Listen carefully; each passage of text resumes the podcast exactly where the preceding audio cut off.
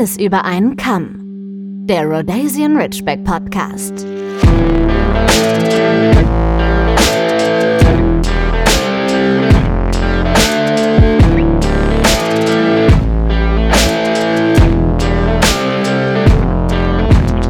Hallo und herzlich willkommen zu einer neuen Folge vom Kamm Podcast. Und ähm, ja, der Daniel meinte, es wäre mal wieder Zeit, dass ich euch mal wieder willkommen heiße. Ich tue mich ja immer ein bisschen schwer. In Live kann ich sowas besser. Am Mikro so. Nein? Der schüttelt mit dem Kopf. Keine Ahnung, was jetzt Nein ist. Am Mikro ist Nein. Nein, es ist alles gut. Und ähm, Bevor ich mich jetzt hier verhaspel, erzähle ich euch mal, was wir uns überlegt haben, in dieser Folge ähm, zu bereden. Und zwar sind das zehn Gründe, warum bei der Erziehung eines Ritschbecks, ich denke aber, das ist äh, zum Teil auch zu übertragen auf alle anderen Hunde, ähm, warum da was scheitern könnte oder schiefgehen könnte. Also wir wollen mal über ein paar Dinge sprechen, zehn insgesamt, die uns eingefallen sind, bei denen man eben Fehler machen könnte oder bei dem, bei denen das Verhalten des Ritschbecks oder der Hunde dann ähm, eventuell nicht in die Richtung gehen, in die wir uns das so wünschen. Daniel, schön, dass ich hier wieder bei dir sein darf. In Münster am Hafen, in deinem schönen Studio. Ja, hallo. Ja, hallo. Das Muss ich jetzt immer noch weitermachen? Das freut mich. Was kann ich ja? denn für Sie tun heute? Komm, spring mit ein jetzt. okay, wenn es sein muss. Aber okay, nur weil du es bist. Was wäre denn? Ach, wir fangen ja. unten an, ne? Wie wir, fangen, wir arbeiten uns ja immer von ja. Grund Nummer 10 hoch zu Grund Nummer 1, richtig? Ja, aber naja, ja, das würde ja wieder suggerieren, dass, dass das hätte irgendein, da, da wär, wir hätten eine Rangliste gebildet. Nach, wir, wir hätten das gewichtet oder gewertet, die oh, einzelnen. Also bei, ja, ich aber. Ich habe die jetzt einfach so aufgeschrieben. Okay. Also, ja gut, dann habe ich da einen Denkfehler. Können, nö, gar nicht. Also wir hätten das noch machen können, aber ich finde, das sind teilweise so, wie nennt man das? Das sagt man immer so schön, so weiche Faktoren, dass man da, finde ich, gar keine gar keine richtige Rangliste bilden kann, weil die irgendwie, ja, für den einen ist das wichtiger, für den anderen das, aber keine Ahnung. Also wie du willst, wir können auch von unten anfangen. Hm, nö. Nö, jetzt Ach, auch nicht mehr. Okay, gut. Dann fangen wir jetzt von oben an. Ja, Christine hat es ja schon richtig gesagt, ähm, dass, also uns ist das irgendwie sehr, auch sehr wichtig, darüber mal zu sprechen, weil das, ich weiß nicht, es liegt wahrscheinlich auch daran, dass man sich in dieser Bubble äh, Rich, Rhodesian Ridgeback befindet aber dass es wirklich oft ähm, eben so diese Problematik bei den Ridgebacks einfach gibt, dass Ridgebacks dann auch, ja, weiß ich gar nicht, schwer zu führen sind oder es da wirklich auch oft scheitert. Ich meine, da müsste man jetzt dann auch mal wieder mit Menschen sprechen, irgendwie so aus diesen ähm, Ridgeback ähm, ähm, die sich da engagieren, wie das da so aussieht, ob das übermäßig viele sind oder nicht, das mag ich jetzt nicht zu sagen. Ähm, aber trotzdem ist es, äh, ist es doch beim Ridgeback da, ähm, wie soll man sagen, ist es kompliziert. Der Beziehungsstatus ist kompliziert unter Umständen. Ich glaube, da, wird, da rutscht jeder von uns mal rein. Aber ja, lange Rede, kurzer Sinn. Wir haben uns einfach mal zehn Gründe rausgesucht, nach unserer Meinung. Das war auch wirklich nicht so einfach. Jetzt mal so Spaß beiseite. So, da haben wir ähm, wirklich so ein bisschen drüber diskutieren müssen, äh, was man da, äh, also wie man manche Dinge einfach zusammenfassen kann. Und ähm, steigen wir doch einfach mal jetzt hier ganz eiskalt ein. Das erste, ähm, was uns eingefallen ist, ist fehlendes Vertrauen. Und jeder von uns gibt jetzt einfach mal so ein bisschen so seine Interpretation, seine persönliche Sichtweise auf dieses, was man, was jeder von uns darunter versteht. Willst du anfangen? Für mich geht das halt in beide Richtungen. Ne? Also das fehlende Vertrauen, was ich in meinen Hund habe, aber ähm, ist es hier wahrscheinlich mehr gemeint das fehlende Vertrauen des Hundes in mich. So, wofür ich ja dann die Verantwortung trage. Wenn mein Hund mir nicht vertraut, dann werde ich ja in der Kommunikation und in meinem Verhalten Sachen gemacht haben, die das Vertrauen meines Hundes eben entweder gar nicht erst aufbauen lassen oder eben verletzen oder sogar zerstören. Mhm. Ja, ja, durchaus, genau. Ähm, das ist schon ich habe jetzt mal ein ganz ein kleines Beispiel. Ähm, zum Beispiel, genau. Ähm, die Anandi hatte regelmäßig immer ihre Ohren entzündet, wenn sie äh, in ihre Läufigkeit kam und ähm, in die äh, Scheinträchtigkeitsphase. Und ich musste die sauber machen, diese Ohren, was sie gar nicht wollte, weil das sehr Mhm. weh tat. Ähm, aber ich musste das tun. Und ich Mhm. musste mich da eben gegen ihren Willen durchsetzen und habe ihre Augen, äh, ihre, Entschuldigung, ihre Ohren sauber gemacht, ähm, ihr dabei wehgetan. Äh, sie hat sich gewehrt. Ich habe das nicht zugelassen, dass, ich sie, dass sie sich da rauswindet. Ich habe ihr Vertrauen definitiv verletzt damit, weil wir sind Mhm. eigentlich ähm, in unserer Kommunikation ähm, sehr beide sehr deutlich und offen und sie hat mir deutlich zu verstehen gegeben, "Ey, das tut mir weh, lass das, tu mir nicht weh. Zur Folge hatte das, ja. dass wenn ich dann zum Beispiel äh, ein Taschentuch hervorgeholt habe, dass die auf, auf dem Spaziergang jetzt, ne? Ich habe ein Taschentuch aus der ähm, Hosentasche. Mit Taschentüchern habe ich ihr die Ohren auch schon sauber gemacht. Und dann ist sie stehen geblieben und hat mich mit großen Augen angeguckt und wollte nicht näher kommen. Mhm. Habe ich habe jetzt nicht grundsätzlich ihr Vertrauen natürlich gebrochen, aber in dieser Hinsicht habe ich es. Ja, Und das kann- tut ja. mir dann richtig weh auch, ne? Oder wenn ich dann mit der Hand Richtung Kopf gehe und der Kopf weicht zurück, weil ich ja vielleicht ans Ohr möchte. Mhm. Das ist, ähm, das ist ein Vertrauensbruch. Das ist jetzt nur eine Kleinigkeit. Was heißt eine Kleinigkeit? Äh, Es ist jetzt nicht, dass das komplette Vertrauen zerstört ist, aber dieses Vertrauen muss ich erstmal wiedergewinnen. Das dauert dann erstmal, bis ich ihren Kopf dann wieder berühren kann, ohne dass sie mit dem Kopf dann erstmal ähm, vorsichtig weggeht, um zu gucken, was hast du denn jetzt vor? Ja. Ja, ich glaube, sowas, ja, aber das, ja, das ist halt eben genau das bisschen, was uns fehlt, dass wir nicht mit den Hunden sprechen können. Ähm, das ist richtig. Sowas gibt es natürlich bei Parker und bei euch allen auch, wenn man seinen Hund ja eigentlich vor etwas schützen will, ihn dafür aber gefühlt wehtun muss, dann nehme ich das aber dann dafür natürlich auch in Anführungszeichen gerne in Kauf, ne? Also Auf jeden Fall. Ich wollte nicht sagen, dass man jetzt Ohren sauber machen vermeiden soll. Ne? Ich wollte nur ein Beispiel geben, Ja, eine ja. Kleinigkeit, es ist ja jetzt nur was Kleines.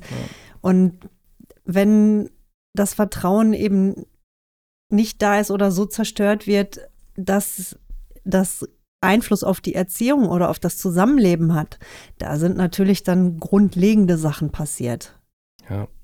Ja, also genau, das ist es. ne? Also ich, ich interpretiere das für mich ein bisschen so, dass es immer so ein bisschen, und das, das hat dann aber auch schon wieder Einflüsse auf ähm, andere Punkte, die wir gleich noch besprechen, dass das immer so ein bisschen so ein Geben und Nehmen ist. Ne? Ich, ich, ich muss meinem Hund, also mein, wenn ich meinen Hund als Welpen bekomme, dann habe ich bei diesem Welpen gefühlt, weil er ja sehr schutzlos und klein ist, eigentlich erstmal einen Vertrauensvorschuss von ihm. So, ich bin jetzt erstmal da. Klar, er muss sich an mich gewöhnen. Er weiß erstmal nicht, oh Gott, was ist das jetzt hier für ein Typ oder für ein Mädel und so. Aber zumindest habe ich erstmal den Vertrauensvorschuss. So, ne? Die checken relativ schnell, okay, hier ist warm, ich kriege hier Futter und so. Irgendwie kümmern die sich ja um mich. Aber dann kommt ja irgendwann der Punkt, und das meine ich, das ist mir damals auch extrem schwer gefallen. Und diese, diese Situation, so blöd wie es klingt, werde ich aber nie vergessen, wie ich Parker das erstmal von alleine gemacht habe. So, wenn man dann irgendwann anfängt, man ist draußen und lässt seinen Hund von der Leine. Und lässt den dann irgendwo, wo er theoretisch weglaufen kann. Ne? Meine mein ich jetzt nicht hier so einen eingezäunten äh, Bereich bei einer, bei einer Welpenschule oder sowas, sondern tatsächlich dann irgendwo in freier Wildbahn sozusagen. Ähm, das ist schon so ein Moment. Und da muss man dann seinem Tier vertrauen. Und Hunde sind, was sowas angeht, so viel schlauer als Menschen, also Tiere allgemein, dass äh, sie dann einfach relativ schnell auch für sich, glaube ich, einsortieren können, so, ey, glaubt er jetzt eigentlich an mich? Vertraut er mir jetzt oder äh, tut er das irgendwie nicht? So, und wenn die halt irgendwie merken, ach, das tut der oder diejenige gar nicht, dann glaube ich, nutzen die das auch aus. Dann dreht sich das halt auch ein bisschen. Und dann kommt es halt zu so, weiß ich nicht, muss nicht sein, ich bin kein Tierpsychologe, ne? aber das sind jetzt so Sachen, die ich mir zusammenspinne. Wenn zum Beispiel sage, dass so ein Hund dann irgendwann sagt, ja, ja, wenn du mir das Futter jetzt hier wegnehmen willst, nee, es passt mir nicht.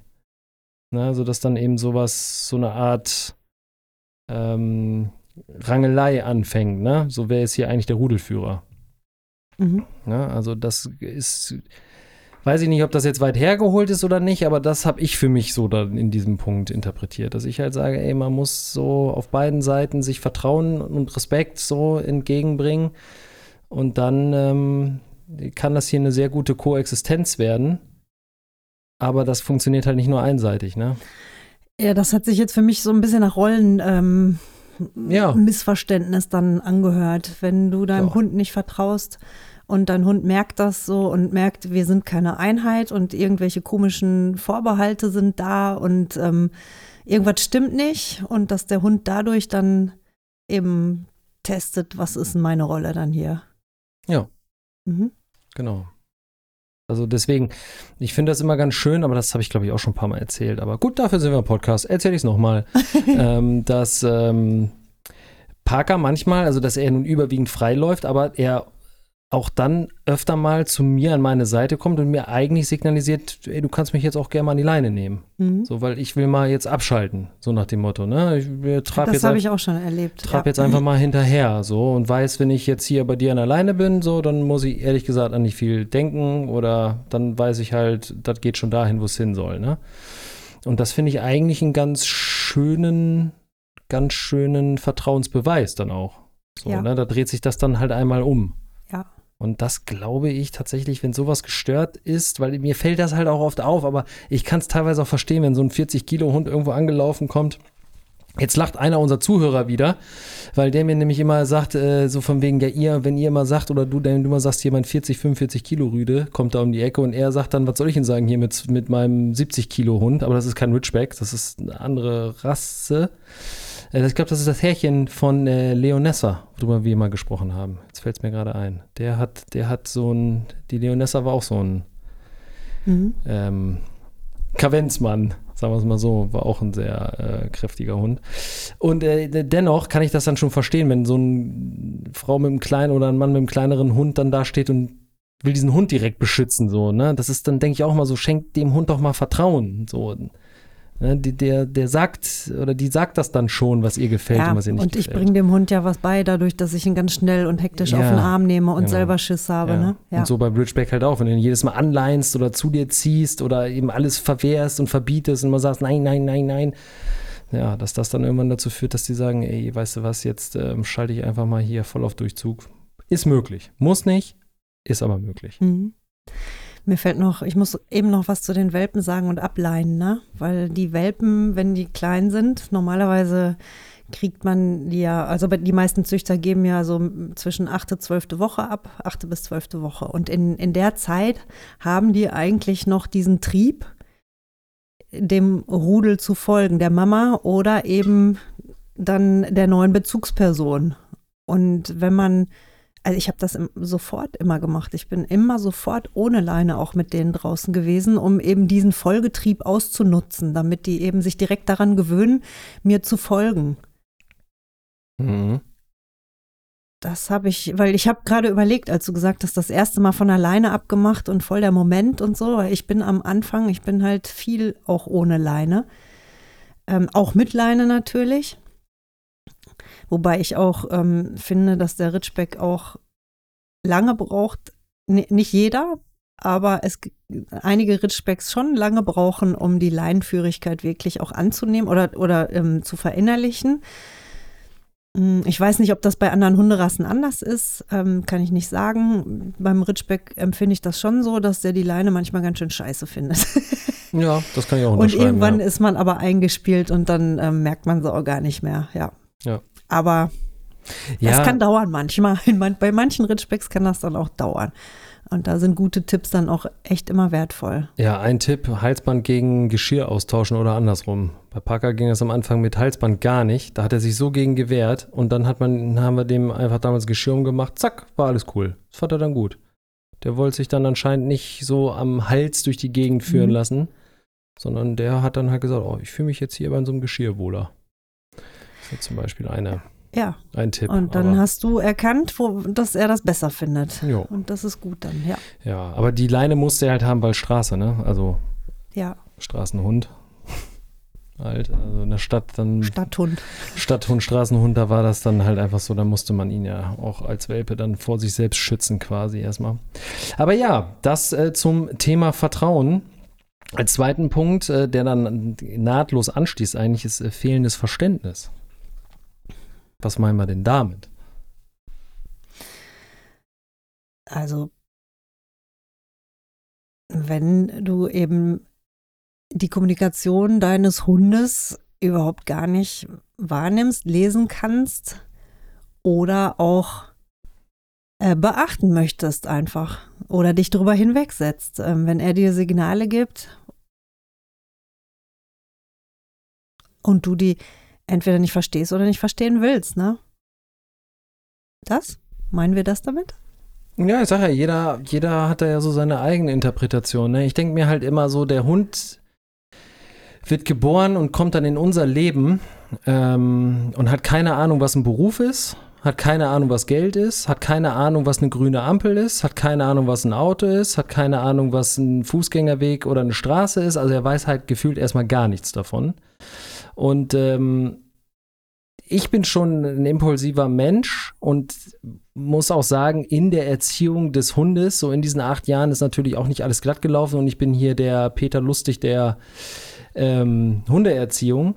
Also ich habe meinen mein Unmut und meinen Stress und meinen Druck durchaus auch mal am Parker ausgelassen. Also äh, geschlagen habe ich ihn nie, aber der hat dann halt auch schon mal eine klare Ansage, klare Ansagen gekriegt und wenn es auch mal schnell gehen musste, dann musste er nun mal dann halt auch schnell mit. Aber nichtsdestotrotz habe ich mir immer wieder vor Augen geführt, dass dieses in Anführungszeichen arme Geschöpf halt keine Ahnung hat, wie unsere Welt funktioniert. Und das meine ich halt mit diesem Verständnis, dass man sich immer sagen muss, wenn der Hund, was Parker auch passiert ist, wenn Hündinnen läufig waren, der auf einmal den Kilometer hinterhergelaufen ist. Und ich weiß, vor 500 Metern bin ich über eine, über eine Kreuzung gegangen, die schwer befahren wird in, in Münster. Und ich mir da schon fast die Haare ausziehe vor Angst und mir denke, so was passiert, wo läuft dieser Hund jetzt hin? Schlussendlich kann man immer sagen, am Ende ist alle Idiot gegangen. Das muss es aber halt auch nicht. Ähm, das ist klar, aber eben bei solchen Sachen, wenn die Jagdtrieb haben oder wie oft musste ich mich mit Menschen auseinandersetzen, weil Parker als junger Hund halt auch schon groß mit eineinhalb Jahren zu jedem anderen Hund laufen musste wenn ich ihn äh, nicht dann alleine hatte. Er musste immer zu anderen Hunden laufen. Er musste immer sich, und er musste nicht ganz daran und die irgendwie großartig jetzt belästigen oder so, oder an den hochspringen, aber er muss dann so zwei Meter davor stehen bleiben und sich das erstmal angucken.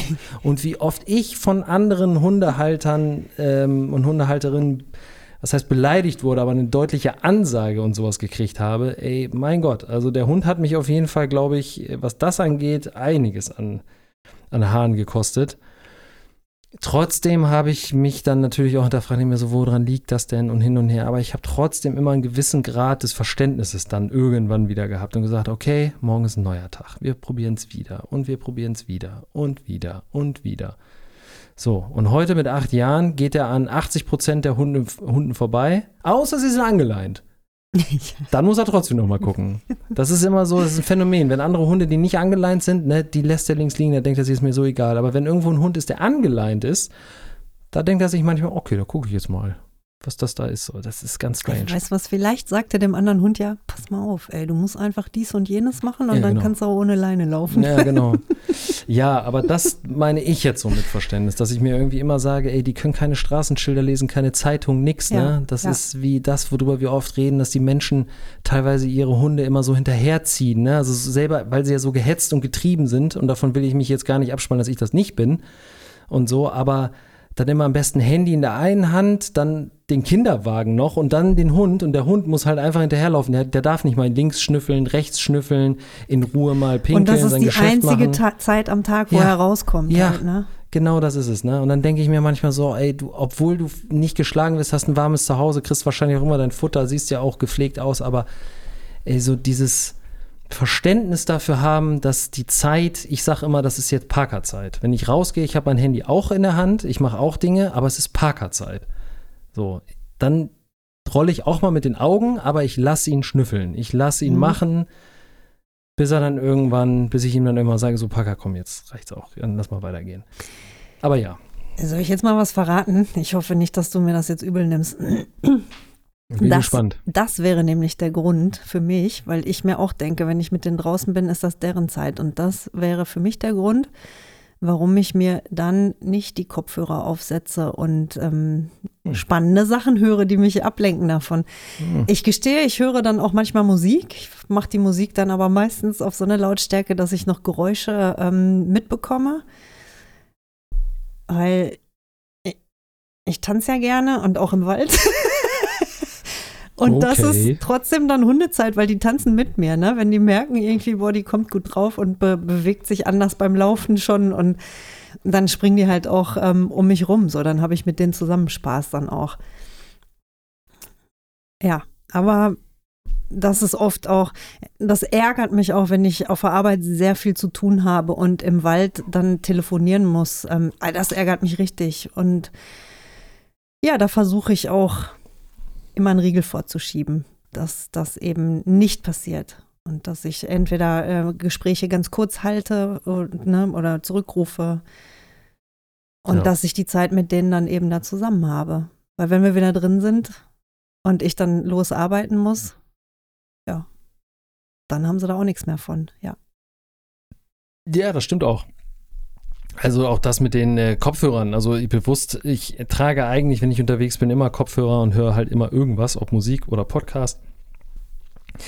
Aber ich mache das meistens auch schon sehr leise oder aber manchmal halt auch bewusst nicht. Aber ich denke mir immer so, Parker-Zeit ist halt nicht immer, was soll ich machen? Soll ich jetzt Parker, Parker sagt ja nichts. Also muss ich ihm ja auch nicht zuhören, so gesehen. Ich muss ihm halt immer im Blick haben, muss immer wissen, wo er ist. Und ähm, Parkerzeit, die beste Parkerzeit ist tatsächlich die, wo ich ihn nicht einmal rufen muss beim Spazierengehen, wo er Mhm. eigentlich alles machen kann, was er machen will, weil er unterhält sich auch nicht mit mir. Mhm. Er kommt ja nicht an und sagt, hier, ich erzähle dir mal eine Geschichte, was ich gestern geträumt habe. Das macht er ja nicht. Und das ist eigentlich das Schönste, wenn wir einen Spaziergang haben, wo ich ihn nicht einmal ansprechen musste. Also, wo ich ihn korrigieren musste, außer halt mal nettes so, ne, komm mal hier hin, komm mal dahin, so, aber wo ich ansonsten mit ihm nicht ein Wort wechsel, weil dann vor allen Dingen Wortwechsel, wo ich ihm nicht einmal einen, einen Kommentar geben muss, so, weil ich mir dann denke, so, das ist deine Zeit, ey, ne, do whatever you want, ne, nur im Rahmen so den, des Korridors, den ich dir vorgegeben habe. Und äh, dann ist das die beste Zeit eigentlich. Mhm. Ja. Ja. Das gehört jetzt, glaube ich, zum Punkt davor noch, aber mir fallen gerade ähm, HundehalterInnen ein, die ihren Hund wirklich äh, ich, gefühlt jede Minute zurückrufen. Naja. Mhm. Das so, dass der Hund gar nicht in seinen eigenen Flow kommen kann. Dauernd wieder, wenn er sich irgendwie einen Meter Ja. zu weit entfernt hat, sofort wieder zurückgerufen wird. Also das finde ich echt anstrengend. Und das finde ich für den Hund auch einfach hart, weil der gar nicht versteht, Nee. ne, warum werde ich hier jede Minute gerufen und ich, warum muss ich jede Minute da zurück? Und Ja, das stimmt. Das ist die andere Seite der Medaille. Ja, aber das ja. ist fehlendes Vertrauen auch, glaube ich halt. Ne? Ja, Wenn du andauernd deinen Hund zurückrufst, damit der, ähm, Ja, damit du keine Ahnung, so warum. Diese, ja, doch, damit du diese damit Kontrolle, die Kontrolle, ja, die ne, Kontrolle. diese Kontrolle behältst, weil man so als Mensch, glaube ich, denkt, was nah bei dir ist, hast du unter Kontrolle. Ne? Also dieses, so wenn er im Radius von ein, zwei Metern um dich rum ist, so dann kannst du immer gefühlt, denkst du das, kannst du immer schnell zugreifen. Ne? Also Ja. das ist so das, ja, ja, und der Hund merkt das ja nun eben selektives Hörvermögen, das ist das, was ich auch gerne hätte, so dass Hunde dann einfach äh, auch Frequenzen komplett wegregulieren können. Ne? Dann, ja, aber wenn du deinen Namen auch ungefähr fünf- Ja, richtig. 50.000 Mal auf einem Spaziergang weg. hörst, dann Ja. ist der auch nicht mehr interessant irgendwann, ne? Richtig, deswegen, wenn Parker losläuft, weil der irgendwas sieht, was der, ähm, was der in Anführungszeichen jagen will oder so, da mache ich mir gar keine Mühe. Das bringt eh nichts, dem jetzt hinterher zu brüllen. Ne? Das, das bringt halt einfach nichts. So, das schaltet der komplett auf, kom komplett auf Durchzug. So, das macht halt dann einfach in dem Moment keinen Sinn mehr. Das kann man sich sparen. Wenn der los ist, ist der los. Ne? Das, das ist dann so. Aber ja, das äh, kann ich nachvollziehen und das stimmt. Das war noch eine gute Anmerkung. Der dritte Punkt, den ich hier äh, hätte, der auf dem Ridgeback, glaube ich, mehr als auf, auf viele andere Rassen zutrifft, ist fehlendes Durchhaltevermögen. da lacht Christine schon. Ja, ja, ja. Ich glaube, das ist einer der Punkte, wo es wirklich viel und oft dran scheitert, könnte ich mir vorstellen. Ja, das denke ich auch. Ich meine, wenn man kein Durchhaltevermögen hat, gibt man ja auf oder ab.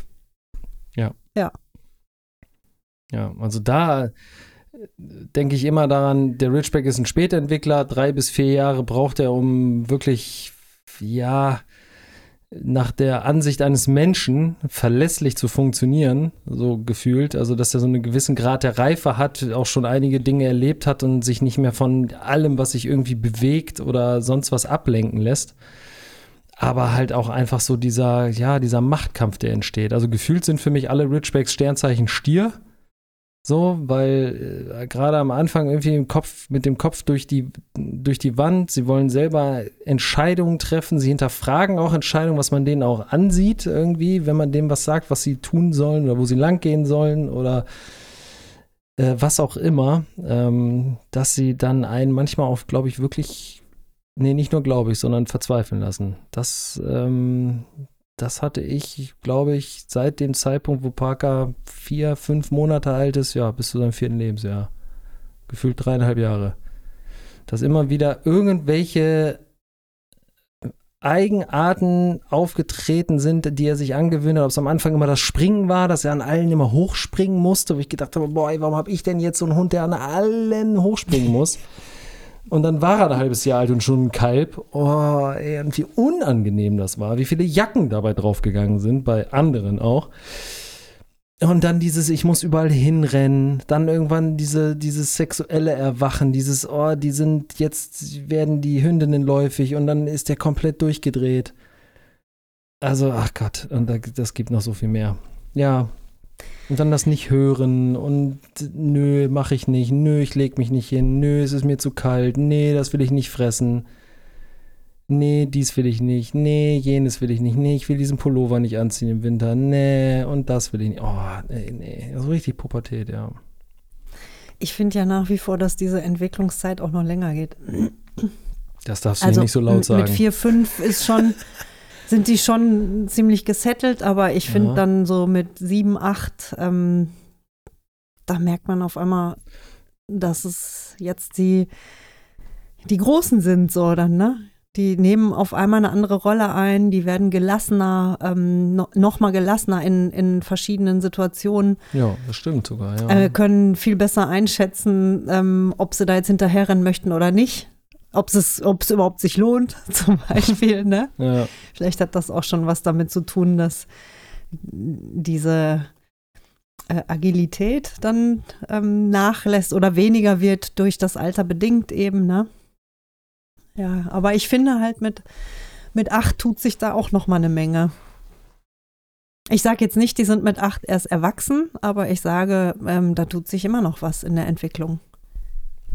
Ja, jetzt wo du das so sagst, ja, das stimmt. Die werden dann einfach noch mal so ein bisschen, ach, ich, ja, ich weiß es, weiß es auch nicht. Ja, man ruhiger kann man gar nicht sagen. Weiser so. vielleicht oder, ja, oder so. da fehlt so der, das Adjektiv jetzt irgendwie dafür, wie man das so am, am schlausten beschreiben kann. Aber ja, souveräner, weiser. Ja gesettelter. Das wär, ja, das stimmt schon. Das, das werden sie dann nochmal, das kann man tatsächlich sehen, ja. So mit, mit fünf, sechs wissen sie dann so um ihre Größe, um ihre Kraft, um auch schon so, so nach dem Motto, ah, mir macht jetzt keiner sowas vor, so irgendwie. Also sie sind dann schon souverän, aber wenn, umso älter sie werden, ja, ne, werden sie so ein bisschen mehr zu Gandalf dem Grauen.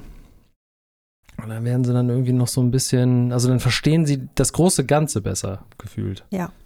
So, dann haben sie da irgendwie tatsächlich ein bisschen mehr Weitblick, würde ich sagen. Mhm. Ist auch sowas, ne? Ja, das stimmt schon. Aber das ist, glaube ich, auch das kriegen wir ja ganz oft aus der, aus der Community so, dass dann, egal um was es dann so geht, gesagt wird, oh ja, mein Rüde oder meine Hündin, die macht das auch und ja, und das lässt mich oder hat mich mal zweifeln lassen und dieses und jenes. Also ich glaube, das verbindet uns alle ganz extrem, so dieses Thema Durchhaltevermögen, ne? Das habe ich auch schon mehr, mehrfach gesagt, dass ich irgendwie damals, bevor ich Parker gekriegt habe, diesen Herrn gesehen habe, der so einen alten Ridgeback hatte, der einfach hinter ihm hergetrottet ist. Er mal drei Meter davor und der Ridgeback dann so ganz gemächlich hinterher und ich mir gesagt habe, das möchte ich irgendwann auch mal.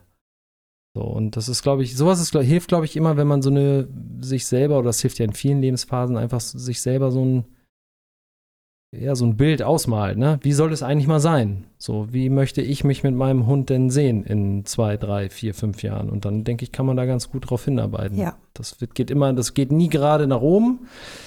aber mit Höhen und Tiefen kann man das auf jeden Fall erreichen. Ne?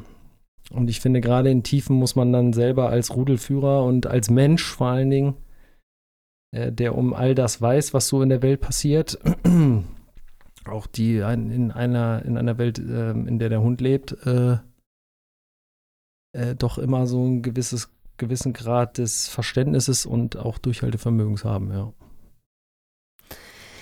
Ja, deshalb, ich kann auch nur sagen, gebt nicht auf. Ihr habt euch dafür entschieden dann. Oder an die, die mit dem Gedanken spielen oder die diese, dieses Durchhaltevermögen eben, äh,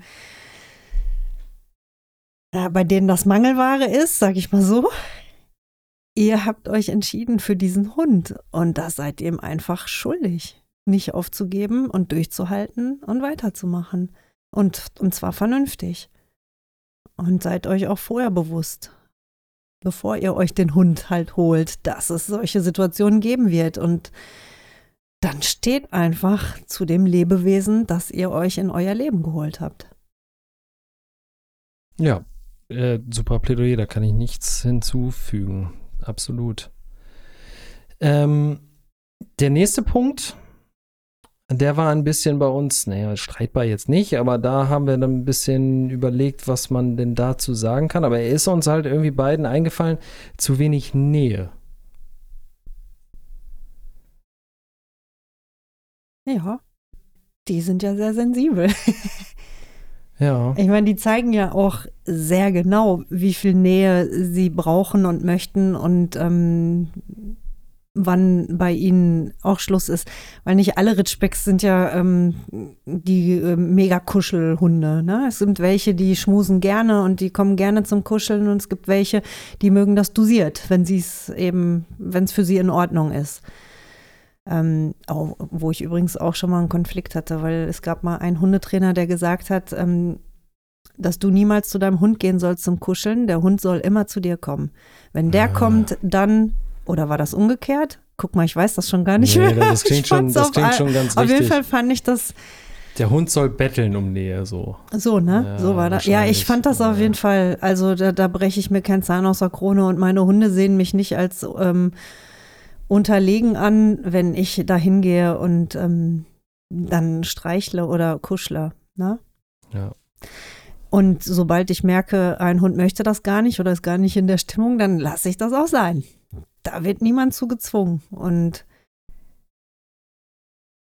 sobald ich merke, jetzt ist der Hund aber, jetzt, jetzt kommt der Hund von sich, dann versuche ich auch die Zeit da eben aufzuwenden. Oder da, ne, selbst wenn ich es eilig habe, versuche ich dann eben noch dem Hund ähm, dann da was zu geben.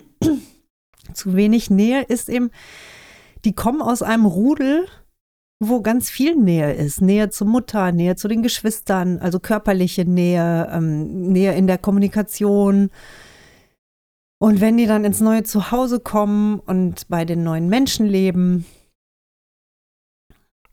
wenn es da nicht genug Nähe gibt, dann glaube ich, ähm, kann so ein kleiner Welpe oder auch Junghund oder auch älterer Hund emotional ein bisschen verkümmern. Und das kann in komische Verhaltensweisen umschlagen dann auch. Mhm. Ja, also ich sehe erstmal, ein Hund ist ja grundlegend erstmal ein Rudeltier. So. Und äh, bedeutet das, wenn man ein Rudeltier ist, bedeutet das ja auch so, dass man ja zum Beispiel auch beim Schlafen oder so nicht unbedingt die große Distanz hat. Ne? Also viele, das ist ja auch eine Glaubensfrage, so, lässt man seinem Hund im Bett schlafen oder nicht, so, da gibt es ja immer ein Für und Wider, keine Frage, das wird auch, glaube ich, äh, solange es die Menschheit gibt, äh, immer so eine Glaubensfrage sein. Ich weiß nicht, Parker zum Beispiel ist jetzt gar nicht unbedingt so dieser Kuschelhund. So, der, ich merke auch bei Parker, wenn ich den mal so irgendwie streichel und ihm nahe komme, also morgens und abends, wenn der müde ist, dann ist eine gute Zeit, weil dann will er sich, dann wehrt er sich halt nicht mehr. So, dann geht das. Aber so manchmal merkt man auch, dass es dann cool findet, aber überwiegend eigentlich nicht, weil dann ist er immer so ein bisschen so den Kopf dann heben und wegdrehen. So und eigentlich schon demonstrativ sagen, so, ach komm, nee, da habe ich jetzt gerade gar, gar nicht so einen riesen Bock drauf. Aber worauf er besteht, ist halt eben diese körperliche Nähe, zumindest eben beim Schlafen, ne? So, er möchte dann eigentlich schon immer bei mir halt schlafen. Also er möchte immer dabei sein. Nähe meine ich jetzt eben nicht nur so dieses, Wärme geben und Nähe geben, so, sondern halt Ah, auch dieses, okay, ja, äh, ja. für mich so dieses, dieses, er ist immer dabei. Also, wenn ich zu Hause bin, ist ihm das vollkommen wurscht, ob ich jetzt ins Badezimmer gehe oder ins Schlafzimmer oder sonst irgendwas, das ist dem wurscht. Ne? Aber wenn ich zum Beispiel auf der Arbeit jetzt hier im Office bin und so weiter und so fort und ich mal in einen anderen Raum gehe, der steht halt direkt hinter mir, ne?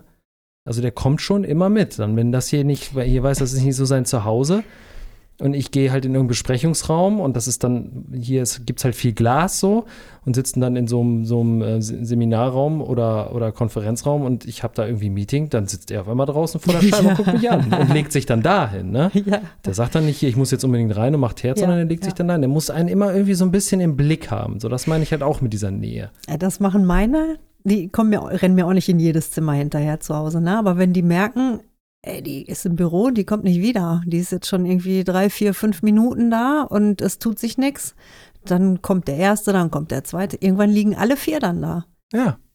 Ja, genau, das, das meine Und wenn so. ich dann wieder zurückgehe ins Wohnzimmer, dann kommen die auch nach und nach wieder alle hinterher. Aber ich muss schon dann, muss ich schon, die müssen schon schnallen, dass ich da länger eine Zeit dann bin und nicht da hin und her renne und äh, rödel und mache und tue. Ja. Aber wenn die merken, die kommt da irgendwo zur Ruhe und die scheint sich da länger aufzuhalten, einer nach dem anderen, bis sie alle bei mir sind. Das ist so geil, sehen, ne? Ja. Ich würde das echt gern mal sehen. Ja, aber genau, das, das meine ich halt auch damit so, weil ich glaube, wenn man sich einen Hund holt, muss man erstmal schon mal sagen, das ist, es ist ein Hund. Und ein Hund ist ein Rudeltier. Und ein Rudeltier hat erstmal körperlichen Kontakt auch so und braucht halt irgendwie auch körperliche Nähe. Der eine mehr, der andere weniger, wenn die älter werden und auch bei Ridgebacks. Ich würde jetzt mal sagen, dass es auch schon oft Ridgebacks gibt, die auch so den, so typisch einen den Arsch eher mal zuwenden, wenn die auf dem Sofa liegen oder halt den Kopf mal so heben und demonstrativ zur Seite legen und sagen, oh, nö, ich will nicht. So, das gibt es, glaube ich, auch schon des einen oder anderen, äh, des öfteren Mal, aber diese, diese nichts ersetzt halt auch diese Nähe irgendwie in einem Raum zum Beispiel mindestens zu schlafen. Oder eben, dass dieser Hund so viel Vertrauen zu dir hat und so viel Zuneigung, dass wenn man auch zu Hause, so wie du gerade sagst, längerfristig mal den Raum verlässt, der dann irgendwann mal hinterherkommt und, und guckt mal. So, was was machst du hier eigentlich? Ja, du bist noch da. Okay, cool, ich bleib mal hier. So. Na, also so dieses, so diesen, diesen zweiten Schatten, den man irgendwie Es hat. ist, es ist nicht nur die körperliche Nähe, wie du gerade dann schon richtig eingewandt hast, sondern eben auch diese emotionale oder dieses Mhm. einfach, ähm, da, ich finde, da finde ich jetzt auch kein Wort für. Dieses, dass man sich gegenseitig akzeptiert. Ähm, Als, Verbundenheit. ja, f- als Familienmitglied, als Rudelmitglied einfach, ne? Ja. So, das ist es wahrscheinlich, dass der Hund einfach spüren kann, ich bin ein Rudelmitglied, ich gehöre dazu. Ja. Ob jetzt mit oder ohne Streicheleinheiten, aber mit ausreichend ähm, Wärme und ähm, boah, das fällt mir jetzt auch schwer, das zu beschreiben. Mit ausreichend Wärme, mit ausreichend ähm, Kommunikation, ich weiß gar nicht, aber da ist ja oft auch gar, da muss ja, müssen ja gar keine Worte dann oder gar kein, gar keine großartigen Gesten. Das ist ja eine Einstellung dann einfach, die man hat auch zu seinem Hund. Dass man entweder ihm nahe steht oder dass der Hund äh, ein Genau. Gegenstand einfach ist, der da ist und ähm, den man eben gar nicht wirklich sieht. Ne, da wäre dann eine Distanz halt, ne? Muss man jetzt Ja, alles ein bisschen Rahmen Aber egal, ich finde das auch immer äh, komisch, Leute zu sehen, die dann auf dem Hundespaziergang die ganze Zeit mit ihrem Handy zugange sind, den Hund weiterziehen, wenn der irgendwo mal schnuppern Ja. will, weil ähm, die haben gerade äh, sind gerade mit dem Handy beschäftigt und wollen den Spaziergang fertig kriegen und der Hund wird einfach hinterhergeschliffen so und dann einmal äh, um den Block irgendwie und wieder rein. Das äh, ja, das ist auch nicht wirklich Nähe. Nee, das ist auch nicht wirklich näher, das stimmt schon. Gut, dann äh, kommen wir für heute zu unserem letzten Punkt, denn äh, die Zeit ist schon weit fortgeschritten und dann machen wir heute mal die ersten fünf und äh, nächstes Mal die ähm, letzten, beziehungsweise die weiteren fünf. Ähm, was wir jetzt noch aufgeschrieben haben, ist falsche Hierarchie. Und da habe ich mir in Klammern dahinter geschrieben, äh, den Hund als Freund behandeln und nicht den Willen durch Autorität brechen wollen. Also dieses falsche Hierarchie kann ja in beide Richtungen auch, ne? Aber ähm, das ist schon, glaube ich, beim Ritschbeck ein wichtiger Punkt, deine Klammern da. Ja. Das glaube ich auch, wenn man den Ritschbeck zu hart an die Kandare nimmt, ähm, dann versaut man sich da einiges. Also, ja, das Ja. ist das, was ich denke, ne? weil der Ritschbeck sehr sensibel und sehr empathisch auch oft ist. Ne? Und weil ich das bei meinen merke, wenn ich zu krass mit denen spreche, weil ich habe das natürlich auch manchmal, dass ich gereizt bin oder ähm, ne, dass der Tag stressig war, dass irgendein Scheiß passiert ist und dann ärgert mich noch einer von denen, so fühlt es sich dann an. Die ärgern uns natürlich nicht, das fühlt sich dann aber so an, als ob die extra uns jetzt auch noch und so, ne? Und wenn ich dann unfair, ich glaube, das ist die Unfairness, das ist es, wenn ich ähm, unverhältnismäßig und unfair dann dem Ritschbeck gegenüber bin, das nimmt er übel. Oder eben er verpackt das wieder in andere Verhaltensweisen, die ich gar nicht an meinem Hund eigentlich haben möchte. Mhm. Ja, sehr, ja, absolut gut, gut, äh, gute Worte dafür gefunden. Da gibt es eigentlich gar nicht so viel hinzuzufügen. Das sehe ich ähnlich. Ich, ja, Das ist die eine Hierarchie. Also wenn ich meine, ich muss mich ähm, da autoritär, also intensiv autoritär über den Hund stellen und dem zeigen, wo der Hase langläuft, so, ne, mit diesem Hintergedanken, ohne auf den Hund zu achten. Da mache ich, glaube ich, eine Menge kaputt beim Ritschbeck. Aber es geht ja auch in die andere Richtung. Wenn der Ritschbeck sich erhebt und ähm, Sachen macht, äh, die er machen will, die aber eigentlich gar nicht seine, äh, zu seiner Rolle passen sollten. Also wenn der Rudel, ach, wenn der Rudel, wenn der Ritschbeck das Rudel übernimmt als Rudelführer, ähm, das ist natürlich dann die andere nicht gute Konstellation, wenn der äh, Ritschbeck der Hierarchie, in der Hierarchie über dem Menschen steht und der Mensch den einfach machen lässt. Ne? Wenn ich hier diese ähm, Sprüche so, ah, lass mal, die machen das schon untereinander. Also, und boah, das, ja klar, machen die das, aber man weiß ja nicht immer wie. und man will Ja. auch gar nicht immer, dass die das machen, ähm, wenn das dann eben zur Sache gehen sollte, ne? Und da gibt es ja Leute, die da stolz drauf sind, wenn deren Hund anderen Hunden zeigen, äh, was Sache ist. Das habe ich schon äh, öfter erlebt. Und wo, wo ich mir aber eben auch dachte, gut, der tut jetzt so, als ob das ganz toll ist, aber der hat auch überhaupt gar keinen Einfluss auf seinen Hund. Sein Hund macht einfach nur, was er will. Und er könnte jetzt gar nicht eingreifen, weil der Hund den da gar nicht mehr akzeptiert, als jemand, der ihm jetzt da was sagen könnte. ja. Ja, ja, äh, unterschreibe ich auch voll und ganz, genau. Das geht tatsächlich in beide Richtungen. Ich äh, kann mich da jetzt auch se- sehr, sehr äh, kurz, kurz fassen. Ich sehe das immer so, ey, wir sind Kumpels, ne? Wir sind Freunde, so, Freunde für sein Leben zumindest. Ähm, und ich ähm, tue ihm Gefallen, aber er muss auch mir Gefallen tun, ne? Und so funktioniert das. Ja. Und es gibt einfach ein paar Regeln, die dafür, da, also die da sind, um sein Leben zu retten, Ja. wie keine Tatze auf die Straße. Wenn ich sehe, also manchmal, es gibt so Szenen, das ist zum Beispiel, wenn, wenn so eine parkende Autoreihe da ist, ne? Und ich gehe schon, also quasi durch die Autos so durch, Ja. zwischen zwei Autos, äh, Richtung Straße, so Bürgersteig, dann parkende Autos, dann dann die Straße, nee, Bürgersteig, parkende Autos, Straße. So, und ich gehe vom Bürgersteig schon mal, weil ich die Straße überqueren will mit Parker, gehe ich einfach durch eine von diesen Gassen schon mal zwischen zwei Autos durch. Jetzt haben wir es nämlich auch. Und was ich hasse wie die Pest ist, dass Parker dann manchmal entscheidet, wo er lang geht, weil er entweder schon vor mir gelaufen ist oder noch hinter mir ist, dass er dann eben zwei, drei Autoreihen vorher schon da durchgeht. Weißt du, was ich meine? Mhm. Dass er dann zwischen anderen Autos Richtung Straße wo ich ihn gar nicht mehr sehe. Ja, und ihr nicht und zusammen nicht hinter mir auf die Straße tretet. nicht ja. hinter mir durch die gleichen Autos Ja. durchgeht. So, das meine ich. Ne? Und das ist, das ist sowas, das verzeihe ich ihm einfach nicht. Ne? Dafür kriegt er so unfassbar Ärger, weil das halt etwas ist, wo ich kein, Das ist lebensgefährlich. genau, ja. wo ich keinen Einfluss dann darauf Ja. habe, was passiert. Und Ja. so habe ich damals auch angefangen. Wenn der als junger Hund eine Tatze auf diese Straße, auf den Asphalt gesetzt hat, da gab es einfach kein, das war keine Verhandlungsbasis mehr. Und heute siehe da, der Hund checkt selber, ah, das ist ein Bürgersteig, da kann ich drauf gehen, auf Straße geht der halt nicht, ne? ja. So, und das sind so ja, Verhaltensregeln, es gibt, die. Genau, es gibt Verhaltensregeln, die müssen die einfach intus Ja. haben, damit das Zusammenleben Genau. in unserer Zivilisation, in unserer Gesellschaft, ähm, mit den Regeln hier von Menschen, ähm, dass das einfach funktioniert und dass das nicht eben lebensgefährlich wird dann auch. Ja. Ja. Oder dass er auch nicht. Wir hatten Gott sei Dank nie so viele Momente, aber dass, wenn, wenn wir zum Beispiel mal auf Hund, Hund und Hundehalter getroffen sind, die wir vielleicht nicht so sympathisch gefunden haben, dass er aber nicht derjenige ist, der auf den anderen Rüden geht, so, ne? Weil dann, ich höre dann schon, er knurrt dann halt vielleicht, weil der zu nahe kommt, der, der andere Hund, der Rüde oder whatever. Und äh, dafür kriegt er halt auch richtig Ansagen, weil er das nicht entscheiden soll, sondern ich bin derjenige, der entscheidet, wann wir hier in die Konfrontation gehen und wann nicht, ne? So, und das sind einfach so ein paar Sachen, da sind Parker und ich teilweise so echt so aneinander, aneinander geraten. Das musste aber auch sein. So, weil da gibt Aber halt das hat ja einen Dinge, die guten Grund und das hat ja, ich Ja. habe ja vorhin irgendwas von- von Fairness und, und ja, ja, ähm, genau. äh, Angemessenheit und so, ne? Ja. Und es gibt Situationen, da ist es angemessen, ganz deutlich dem Hund zu zeigen und zu sagen, äh, das geht nicht.